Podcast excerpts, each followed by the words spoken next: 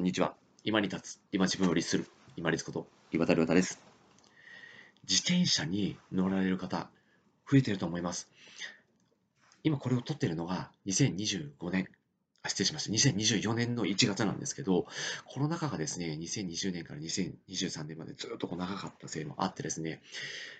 自転車に乗る方が本当に増えてきていると思います。で、自転車に乗る方で本当に自転車好きな方って、自分でこうチューニングしたり、あとはメンテナンスできる方っていうのもいらっしゃると思うんですけど、そういう方っていうのは、今この画面をもう閉じてください。あの当てはまらないと思います。で、私のようにですね、自転車によく乗ってるんだけども、本当に一般的な一般ユーザーの方に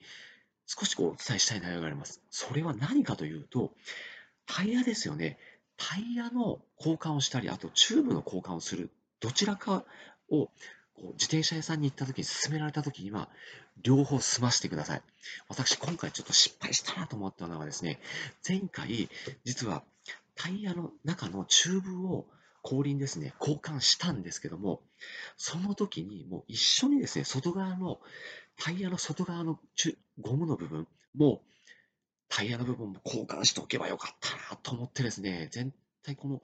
思いをですね、一般のこの自転車を使っていらっしゃる一般ユーザーの方は思ってほしくなくって、この動画を作ってみようと思いました。大した内容かもしれないんですけれども、大概ですね、この外側のタイヤのゴムが劣化しているとき、もしくは中のチューブが劣化しているときって、両方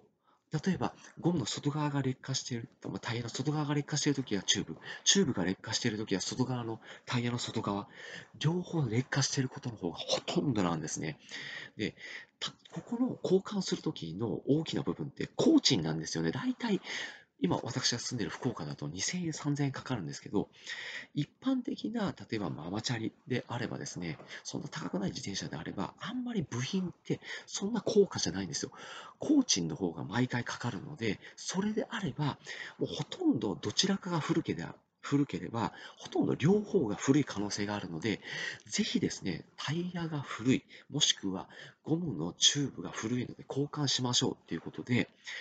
自転車屋さんに勧められた時には、もうぜひ思い切って両方交換してください。そうすると、後々、あの余計な工賃をかけて、また、あの、交換しなくちゃいけないっていう手間が省けたり、コスパが上がりますので、自分でタイヤの、タイヤの外側のコムの部分ですね、もしくはチューブっていうのを交換できない方は、もうぜひ自分でされないんですから、自転車屋さんにもう両方交換をお願いしてみてください。私のようにもうなんかもったいないお金を使うっていうのはもう本当に生きる上でですね、何やってんだろうなと思いますので、私のようにならないようにですね、もう両方どちらかタイヤの外側、もしくはチューブの交換を自転車屋さんで勧められた方は、もうぜひ思い切って1000円、2000円、3000円でいいので、思い切って両方交換してみるようにしてくださいね。自転車、本当にあの楽しい乗り物で素早くいろんなところに遠く行けますけれども、まあ、歩行者もいらっしゃいますし、あとは、まあ、なんて言うんでしょうね、こう、免許、車の自動車の運転免許を取って年数が経った方って非常に荒い方いらっしゃいますよね。で視野が減ら狭い方もいらっしゃいますので、ぜひ注意して自転車、まあ、自動車も、あと歩行者もほとんどこちらを見えていない場合が多いので、注意して運転されてくださいね。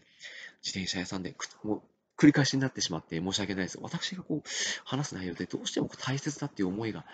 こう情熱として出てしまうので、繰り返しが多くなってしまうんですよね。いつも申し訳ないです。あの自転車屋さんでゴムの外側、まあ、タイヤの外側か、チューブの中身、どちらかを進められか、交換を進められたら、思い切って両方を交換して、で、メンテナンスのコスパを高めてですね、自転車ライフ楽しんでいきましょうね。本日もご清聴いただきましてありがとうございました。皆様にとって一日良い人になりますように。これで失礼いたします。